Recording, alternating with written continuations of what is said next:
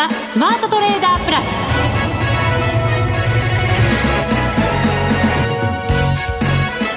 全国のリスナーの皆さんこんにちは。内田まさです。この時間はザ・スマートトレーダープラスをお送りしていきます。この方をご紹介しましょう。国際テクニカルアナリスト福永博之さんです。こんにちは。よろしくお願いします。よろしくお願いしますさて日経平均株価ですが7円47銭安1万9345円77銭で引けています。はい、はいえー、まあ日中、ちょっと安い場面があったんですけど、はい。えー、190円ちょっとマイナスになる場面があったんですよね。そうですね。今日の安値が1時23分です。はい。はい、まあ午後に入ってから、あの、少し売られたんですけど、ただまあその後、引けにかけてまた買い戻されるというような状況になってまして、はい。まあ流れとしてはですね、あの、なんか、えー、えー、売り方のなんか売りを誘うような、うそしてその後少しずつなんか上に持っていきたそうな。担ぎ上げる？ね。担ぎ上げる。そんな感じの、ちょっとなんか値動き的にはですね、あのー、まあ、どっちつかずではあるんですけど、はい、悩ましい動きだったかなっていう、そういう状況だったと思いますけどね。ね本当ですね。はい。で、あと、商いが結構減ってるんですよ。商い。先週も商い注目されていて、はい、ちょっとずつ減ってきましたみたいなね、ね話してましたけど、さらに減ってます。売買代金で2兆2997億円、本当だ、減ってますね。ね。うん、ですから、あの、午前中の小動きと、あと5番の若干のこの下げ幅拡大、はい、まあ、この辺はどう見ても、なんか、あの、先物主導で、えー、動かされてるなという。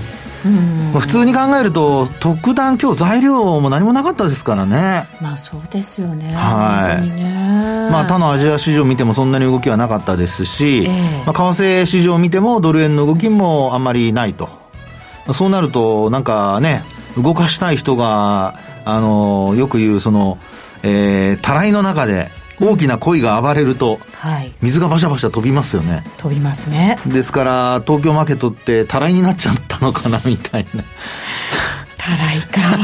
ちょっとみんながやっぱ参加意欲がちょっと今は減退しているのかもしれないです。そうですね、はい、あとは経済統計なんかにもやっぱり注目が集まり始めていて、ね、今晩あの失業保険申請件数アメリカでまた発表されますから。そうですね。そうするとちょっとね、はいやっぱりどっちなんだろうやっぱり悪いんだろうな。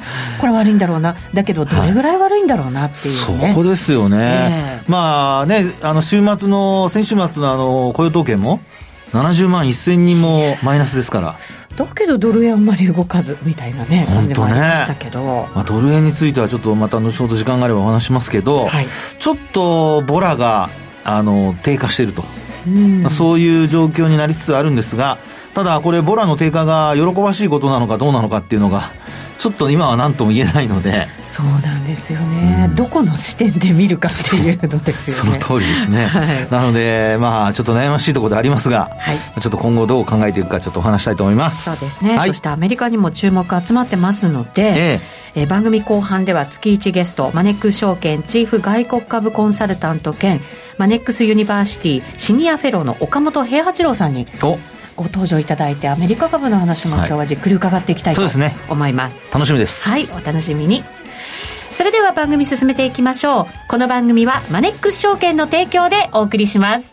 スマートトレーダー計画。よーいドン。さあそれでは引き続き福永さんに足元の相場を振り返っていただきましょう。はい、はいえー、まずは今日の値動き、もう一度ちょっと確認をしておきたいんですけど、はい。あの、前回もちらっとお話をしたんですが、あの、現物と先物の値動き。うん、はい。これがまた今日大きくなりましたね。大きくなりました。はい。はい。あの、225の先物はですね、えー、引け間際結構買われて終えていてですね、はい。あの、まあ、値幅的には、まあ、昨日が結構、その、逆に売られて終えていたので、まあ、そういう意味では、あの、値動き的にはですね、差分が結構あったんですけど、はい。まあ、実際に今日の、あの、225の先物の終値を見ますと、19,490円。570円高。はい。で、現物指数の方は19,345円。はい。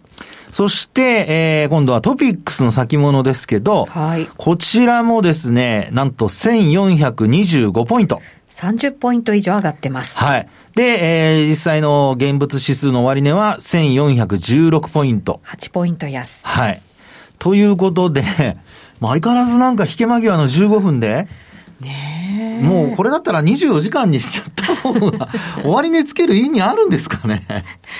なんかそうなんですよね、はい、結局終わった後にね、また先物に動かされてっていう、ね、そうです、そうです。感じになりますもんね。ですから今朝も始まった時ですね、あの、日経平均はマイナスなのに、まあ始まった後ですね、あの、225の先物はプラスでずっと推移していてですね、この逆座屋と言いましょうか、あの、差が、ギャップが開いてる間、あの、ずっとなんか変な動きに見えちゃうという。これ、何なんですかね、ズバリ。うん、まあ、昨日の引け間際の売りなんていうのはもうあっという間に100円以上値下がりして置いてますからね。あの現物指数よりも。もうね、安心して寝られないでしょ いやいや、ね、そういうの見ちゃうと。いや、寝てください。そうですか。今、あの、休憩取るのもあの仕事ですよ。あの、休暇を取るのも。免疫力ね。そうそうそう。しっかり高めておかないと。しっかり高めないといけません。はい、えー、まああ、そういうところからするとですね、そういうところっていうのは、あの、開きが大きいというね、はい、ところからすると。先物の話ですよ。そうです、そうです。あの、前回は、お話した時は、あの、225の先物が逆になってて、うん、先物と現物が逆になってて、トピックスがこのプラス材になってるというか、まあその逆だったかもしれませんけど、まあいずれにしてもちぐはぐな動きだったんですよね。はい。連動してなかったと。ただ、今回は、今日の終値ベースで見ますと、先物も、まあ、225の先物も高いですし、トピックスの先物も高いと。連動している。はい。はい、なので、えー、少し、あの、今週、まあ、今、19,345円というところになってますが、これからですよ。あの、日経平均が、あの、到達してほしい価格帯。うん、はい。これ、ちょっと申し上げますけども、はい。ここに到達するかどうか。で、これはですね、値で見ますと、えー、っと、まず日付から言いましょうかね。3月25日の戻り高値。はい。一週間でこれ、あの、3000円弱値上がりしたと週になりますけど。そうです、そうです。はい、この25日も1400円ぐらい上がってるんですよ。そうです、そうです。日経平均がね。あ、そうですよね。はい。で、えー、実際に終値ベースで見ますと、19,546円。はい。ですから、今日の終値からしますと、この19,546円。はい。これ、えー、に、あの、まあ、週末、上回って終えることができるかどうか。あと200円。はい。でこれもし上回って終えるようですと、あの、まあ、5日移動平均線が今日25日線を、まあ、上回ってゴールデンクロスが発生してるんですが、はい。ただ、あの、25日線下回ったまま、あの、下向きのままなので、こういう時の、あの、ゴールデンクロスって騙しが多いから気をつけないといけないんですよね。はい。はい。で、えー、実際にこれ上回って、3月25日の高値を、あの、終値を上回って終えるようですと、うん、あの、5日線もさらに上向きになりますし、はい。あと25日線の角度もですね、えー、まあ今、緩やかな下向きになってますが、横ばいから上向きというのが期待できる、できると。どれぐらい上がったら上向きになってくるんでしょうね。これはですね、えー、あの、今日から25日前の価格を調べてもらって、はい。で、そこから少しずつ価格が、まあ、あの、まあ、下がっていくわけですね。うんで、その下がっていったところから、まあ、あの、当日の値と入れ替わるわけですけど、その入れ替わりでですね、どのぐらい、あの、まあ、水準が切り替わっていくのか。えっ、ー、と、25日前だと、はい。えっ、ー、と、3月の上旬になりますので、そうです。まだ2万1000円台ですけど。そうなんですよ。ですからね、うん、あの、まあ、この下向きは、あすぐに解消されるかというとそうじゃなくて。そうでしょうね。えー、これ見るとね、数字。やっぱりね、うん、あの、4月の、あの、まあ、中旬以降、まあ、下旬にならないとなかなか、あの、安心して、えー、25日線上向きになったと言えない状況なんですよね。それかものすごい値幅を伴ってそうです、そうです、そうです。これまでね、値幅を伴って下げてきたのの逆ですよね。はい。はい。で、あともう一つ、あの、これ日経平均だけだと、うん、どうしてもあの、信頼度が低くなるので、トピックスも合わせてみる？はい。トピックスも合わせてみる必要があります。はい。で、トピックスに関しましては、これも同じく3月25度言いたいとこなんですけど。あれ？違うんですね。違うんですよ、そこそこ。うん。それが重要なんですね。はい。で、これ27日になってまして。そうですね。1459ポイントあたりで終わり、ね、そうです、そうです。はい。えー、で、その日、これ25日線上回ったんですけど、ええ、まあその翌営業日を上回ってたんですが、月末に売られて、うん、えー、結果的には25日線を下回っちゃったと。はい。で、この時もやっぱり、あの、さっきお話した騙しじゃないですけど、ゴールデンクロスが発生してたんですが、もう全然、あのえー、下回った後は一度も5日線を超えることができず、うん、今週に至るということでございますね。はいうん、で、この時の値、今、あの内田さんが話してくれましたように、1450、まあ、終値ベースで見ると1459.49っていう、まあ、ちょっと細かい話ですが。そうですね。この日の高値が終値でしたもんね。そうです、そうです。高値引きなんですよ。はい、そうでした。日経平均もほぼ高値で終えてるんですけど、はい、やっぱりこの値をですね、あの、抜けないといけないので、まあ、日経平均は200円、もう1日の値動きだとあっという間に抜けちゃう可能性高いんですが、トピックスはなかなか難しいですか？ねトピックスどんな風な形で抜けていくのか。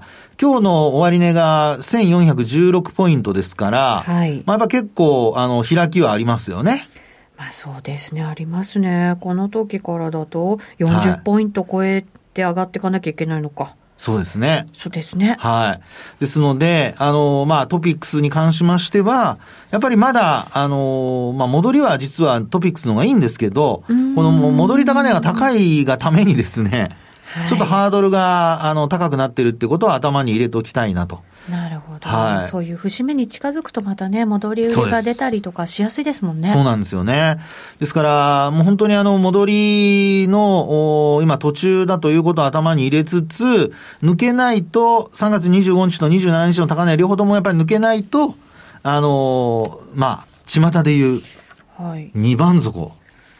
目指しちゃう感じですか？まあね、な、な、ない方がいいんですけど、2番底を探る展開っていうのも頭に入れとかないといけないってことでしょうね。どうなんでしょうね？相場のその底打ちの形で、はい、2番底つけた方がその後なかなか強いぞみたいのとか、はい、あったりしないんですか？まあそれはやっぱり、あの、あるのはあります。ただ、あありますよ、うん、ただですね、あの、一番強いパターンは、私の経験で考えるとやっぱ V 字なんですよ。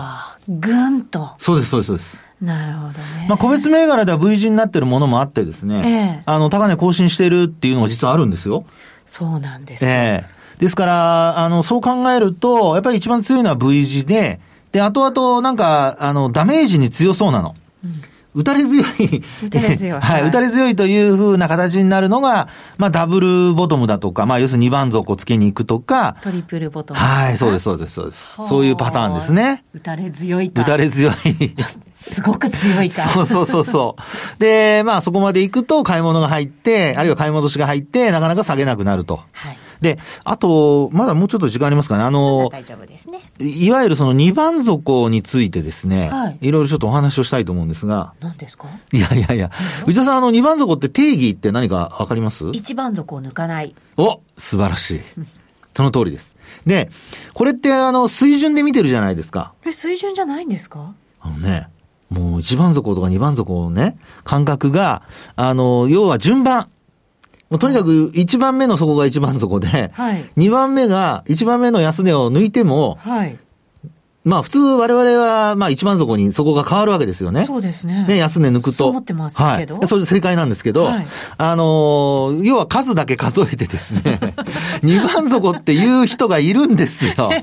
そうですか。そういうね、はい、解説が、まあ中にはあるので、はい、まあちょっと初歩的なことなんですけど、あえてね、二番底の定義というのをちょっと皆さんにお伝えしておきたいなと。なるほど。すいません、即答しちゃって。いやいや、いいんです、いいんです。空気空気はいいんですよ、別に。まあ、あの、今でもあの空気はそんなにいい空気じゃありませんから。そうですね。はい。いや、それでですね、あの、今お話したように、あの、最初の安値を切っちゃうと、2番底じゃなくて1番底になると。うん、でそうなると、株価が、要は、下げ止まったことにならないので、なんとなく嫌な感じしますよね。またもっと下げていきそうな。はいはいはい。だらだらなんか、下げが長く続きそうなイメージを勝手に持ってました。そうです、そうです。でね、なぜそうなるかというと、えー、まあ、あの、いわゆる最初につけた安値で、商い膨らむわけじゃないですか。はい、で今回も結構膨らんでますけど、そこからその安値切っちゃうと、その当時買った人たちというのはこれ、結果的に含みそうになっちゃうんですよね。そうですよね。えー、みんなだから投げなきゃいけない、ね、そうです、そうです、そうです。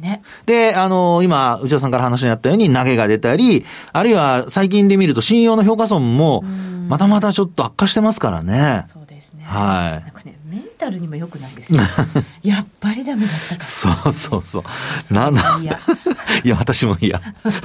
なのでですね、まあ、あの、できれば、まあ、二番底をなく、あの、まあ、そういう探る方向にならなければいいんですけど、二番底を探るような展開になった時には、今お話したように、あの、一番最初の安値を切っちゃうと、二番底じゃなくて一番底になっちゃうので、そうですね。はい。そういう時には、今、内田さんの話にあったように、これ気持ち悪い、あの、流れの前兆ってことになりますから、はい。ちょっと注意をしてほしいなと。いうところで、えー、まあ今後の展開ね、えー、戻しが続くかどうかということではあるんですけど、しっかりと確認していただきたいなと思います。はい。以上、スマートトレーダー計画、用意ドンでした。今、注目のアメリカへ投資してみませんか？米国株に興味はあるけれど、なんだか難しそうだなと思っている方。実はそうではありません。米国株は1株から購入可能。株価は100ドル以下のものもあり、1万円程度の投資で、あなたも米国企業の株主になれます。少ない金額から投資でき、始めやすいのが米国株の特徴なんです。多くの企業では、配当は3ヶ月ごとに支払われるので、配当金をもらえる楽しみもあります。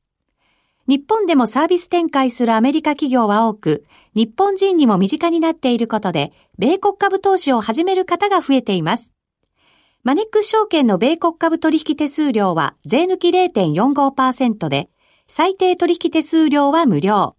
マネックス証券の米国株は特定口座にも対応しており、3600銘柄以上の取扱い銘柄をスマートフォンアプリでも取引が可能です。さらにマネックス証券では、税抜きの取引手数料を最大3万円までキャッシュバックする、米国株取引デビュー応援を実施中。マネックス証券なら取引手数料実質0円で米国株投資を始められます。米国株ならマネックス証券。今すぐマネックス証券米国株で検索。米国株式及び米国 ETF、リート、予託証券、受益証券発行信託の受益証券などの売買では、株価などの価格の変動、外国為替相場の変動など、または発行者などの信用状況の悪化などにより元本損失が生じることがあります。お取引の際は必ず契約締結前交付書面などを十分にお読みください。マネックス証券株式会社金融商品取引業者関東財務局長金賞第165号ザ・スマートトレーダープラス今週のハイライト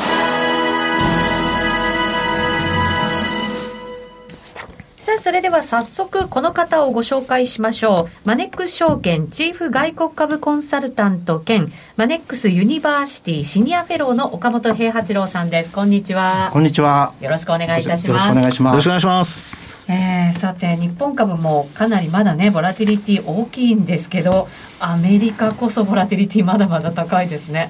そうですね、はい、まあ、一時のあのビッグ指数が70を超えるような、うん、あのボラティリティの高さっていうのはちょっと落ち着いた感じはあると思うんですけれども、ただ、アジア時間で、例えば S&P500 の先物の取引ですね、この時間帯でも乱高下しますし、はい、まあ、ニューヨーク時間、えー、ニューヨーク市場ですね、日本時間の朝にあのクローズするわけなんですけれども、例えばあの一昨日もそうだったですけど、アジア時間で S&P の先物が強く買われて、で、そのモメンタム、ヨーロッパ時間もついたわけですよね。で、ニューヨークに入りましたと。午前中3%株が上がってたんですけども、うん、後半になって引けにかけて、こう、ストンと落ちるというですね。まあ、1日の終わりが、まあ、最後になるまで、まあ、普通そうなんですけれども、特に今回、最後になるまでよくわからない。っていう、まあ、24時間地球が回っていて、まあ、ボラティリティがこうずっとけ高いのがこう回ってるってそんな感じですよね。そうですよね。東京市場もねそれ先取りする形でなんか買ってたら、はい、結局安く引けたみたいなねなんかこうねねはしご外されるみたいな感じがねありますけどね。はい、ただマーケットはレベル的には安値からは戻していると。そうですね、はい、あの前回この番組でお話をさせていただいた時3月12日だったと思うんですけれども、はい、まあ、その時と比べますと状況は少し良くなったということですね、はい、あの時あの前の週に石油価格が1日で2割下がってっていうのがありましてでもうマーケットまさにこう底がないような下がり方をしておったわけなんですけれども、まあ、その時と比べますとセンチメントは良くなったかなという感じですね。ボラティリティはあるけれどもセンチメントは少し落ち着いてきてると、そうですね。まあ、整理をしますと、えー、3月23日というのがまあ、えー、今年の安値一番底、はい、ということでありますけれども、はい、えー、S&P5003237 ポイントつけましたと。うんで、まあ、年初からは31%下落したんですが、はい、まあ、昨日の引け値ニューヨーク、えー、2949ですんで、まあ、その3月23日のあの安値からは23%戻しているという状況でありますね。はい、であの後実際にアメリカ政府が2兆ドルの経済対策を発表をしてまして、まあ、新型ウイルス対策でも大きな進展があったということで、まあ、状況はかなり変わってきたと思います。はいその経済対策を評価してということになるんでしょうけれど実際これアメリカではどのように評価されてるんですか、はい。あのこれ私の昔からの友人なんですけれどもウォール街のアメリカ株のストラテジストと、まあ、週末先週末やり取りをしておったんですけれども、はい、まあ、今回のアメリカ政府のその経済対策どう思うかと聞きました。彼は一言ですね。アメリカンズ・ラブ・イットという答えだったんですね、はいで中小企業に対する援助というのもしっかりしておりますけれどもあの個人に対するあの援助のところこれは多くの国民を対象にしたかなりしっかりしたものになっています、はい、で現金配布を受け取れる収入の上限なんですけれども、まあ、アメリカでは共あの共稼ぎの家庭でも15万ドル。はい、つまり日本円で1600万円くらいの収入がある夫婦でも、まあ、受けられるということで、はい、まあ、2人で、えー、合わせて26万円で子供が2人いましたらプラス11万ということで合計37万円受け取れるという、うん、まあ、そういう計算になります、はい、でアメリカの貧困層の最低限のレベルというのはこれ260万円というふうに言われておりまして、はい、で今回その家庭の所得がですね1600万までを対象にして、まあ、現金の給付を行うということですから、で全米のです、ね、アメリカ人の75%くらいが対象になるということで、まあ、かなり大盤振る舞いの、はい、まあ、政策というふうになっていますね。で、まあ、2兆ドルというこう数字はもうあの前例のない金額を使って、まあ、経済対策をやるということなんですけれども、えー、もうすでにもうトランプさんは次の追加対策も検討しているということですね。安倍さん、このラジオ聞いてくれてないですよね、いや、でも、あの、在庫があるのかなって。まあ、財源ですけどね。はい、こういう時はでもね、ええ、安心感っていうのが、ね、いや、もちろん、もちろんそうですよね。大事ですからね。はいさて今後のマーケット注目しているのは一体どんな点なんですか、はいえー、アメリカのですね新型ウイルスの感染者数こちらの方当然気になるわけなんですけれども、えーえー、他の国とちょっと比較をして、えー、見てるんですが、まあ、アメリカよりも事態が先に悪化しましてで先に回復しましたイタリアの例が参考になると思ってます、はい、でイタリアっていうのはあの感染者数の増加率が2桁から1桁に、まあ、状況が良くなる前にイタリアの株価指数底をつけて上昇し始めたんですね。そうなんです、ね、なので、まあ、今、多分まさに起きていることだと思うんですが、まあ、アメリカでもですね、感染者数の伸びっていうのは、今までの2桁台から1桁に減ってきてますんで、まあ、あのー、やっぱり株式市場、いろんな国あの違いはあるとはいえばマーケットですんで、はい、まあ、イタリアで起きたこと参考になるんではないかなというふうに私はちょっとあの注目しております、はい、でもすでにあのニューヨーク州のクオモ知事というのはどうやってまあ経済を再開するかと今あの閉めたわけなんですがそれをどうやってオープンするかというようなことを話し合い話を始めているという状況ですよね。なんかね期待できる感じがしますよね。ね本当そうですね。そうそうそうそう。そんな感じですよね。はい来週から決算発表もこれ本格化してくるんですよね。そうですね。はい、えー、来週はですね S&P500 指数の500社の8%に相当します、はい、41社が決算発表と。で翌週の20日の週ですと、えー、131社。これ26%に相当します、はい、で27日の週ですけれどもこれ184と、うん。えー、36%な37%なんですけれども、まあ、これこの週がまあ今回の決算シーズンのピークということになります、はいはいでですからまあ来週からですね、え5月の半ばあたりまで、今度は決算発表のお、まあ、数字もですけれども、来期以降のまあコメントですね、これにまあ一喜一憂すると、えーまあ、引き続きボラ高いボラティティというのは続くんではないかと。いうことだと思います。なるほど。これあの企業の経営者もね先行きを見通しにくい時期ですけど、うん、現時点での事前予想ってどんな感じになってるんですか？はい、えー、これはですね先週末の段階のデータなんですけれども、えー、今回、えー、第一四半期は前年同期比でマイナス8.3%マイナス8.3、となっています、でこの同じあの第一四半期の予想なんですが1月の頭の段階ではプラスの3.3%だったんですね、はい、ですからまあ今回の世の中の動きを受けたちょっとまあ現実的な数字になってきています。でただ考えてみるとこの第一四半期っていうのはまあ1月から3月ということで今回そのコロナウイルスの件がまああの大々的に問題になったのは後半のまあ一部なわけですから、まあ、問題は第一四半期の決算よりも今後の収益予想がどうなるかというところでありましてそうですよね、まあ、企業によるその第二四半期以降の収益のガイダンスっていうのがまあ気になってくると思います。はい、でちなみに現時点での第二四半期は16%の減益の予想となっています。うん、はい。その後ってどんなふうに見ておけばいいんですかね？現時点でということになるんですけれども、えー、えー、第二四半期マイナス16%でボトムをつけまして、はい、第三四半期はマイナス5%と、うん、で第四四半期になりますとマイナス2.6%なんですけれども来年2021年の第一四半期にはプラスの15%で第二四半期になりますと今度はなんと26%プラスというのがまあ現時点での予想になっています、はあまあ、ハードルもちょっと そうですね。あるかもしれませんけどね、うん、アメリカのその株の歴史を見てみますとですね、えー、えー、株価っていうのは収益が改善する前に上昇を開始していますんで、うん。まあ、現在のコンセンサスの、まあ、このトレンドですね、これが、まあ、大きくぶれないっていうことでありますと、今年の第2四半期に、まあ、今回、あの、収益サイクルのボトムをつけて、まあ、第3四半期、第4四半期、第4四半期悪くないということであれば、第2四半期が、の前にですね、はい、あの、株価が、まあ、上がり始める。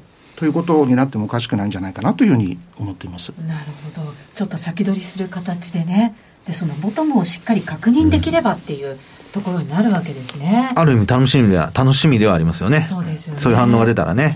はい、第一族がもう一回来ないってこと。そうですよね。本当ですよ、はい、それはね日本だけじゃなくてアメリカにもね、えー、頑張っていって 企業の業績にもやっぱりね。そうそうね本当そうですよね。一番底をつけてほしい。一番底一番底。一番なかなか難しいかもしれませんけど、それでもやっぱりね、えー、はい、頑張ってほしいです。はい。思いますが、さてさて今晩。マネックス証券では米国株に関するセミナーが行われると。あら、今晩セミナーですよね。楽しみですね。はい。はい、えー、今晩9時からなんですけれども、はい、あの、マネックス証券のお客様限定ということになってしまうんですけれども、えー、アメリカ株初心者向けの、えー、Q&A セミナーということで、はい、あの事前に質問をいただきましてですねいただいております、はい、それに対して、えー、私の方からお答えさせていただくということと、まあ、マーケットの、まあ、状況をですね、まあ、あの動画になりますんで、まあ、ちょっとグラフとかもお見せできることができるわけなんですけれども、はいえー、事前に30ぐらい質問をいただいておりますんで、うん、それに対してあのお答えさせていただくと多分90分くらいになるのかなと思うんですが。はい。濃い90分になると思います。4時間いますから。はい。そうですね。これはだから講座があれば、申し込み今してなかったとしても見られると。そうですね。はい。いうことになりますね。岡本さんの顔も映るんですかね？えー、申し訳ないんですけど映ることになってます。いやこれは楽しみじゃないです余計楽しみですよね。ですよね、はい、でも日本株にとってもその米国株の先行きっていうのはすごく重要になってきますし、うん、世界の行方がねそこで見えてくるかもしれませんので。それ大きいですよね、はい、ぜひ多くの方にご参加いただきたいと思います、はい、よろしくお願いします。岡本さん今週もありがとうございました、はい、ありがとうございましたさてあっという間にお別れのお時間となりました。ここまでのお相手は福永博之と内田まさでお送りしました。それでは皆さんまた来週。この番組はマネックス証券の提供でお送りしました。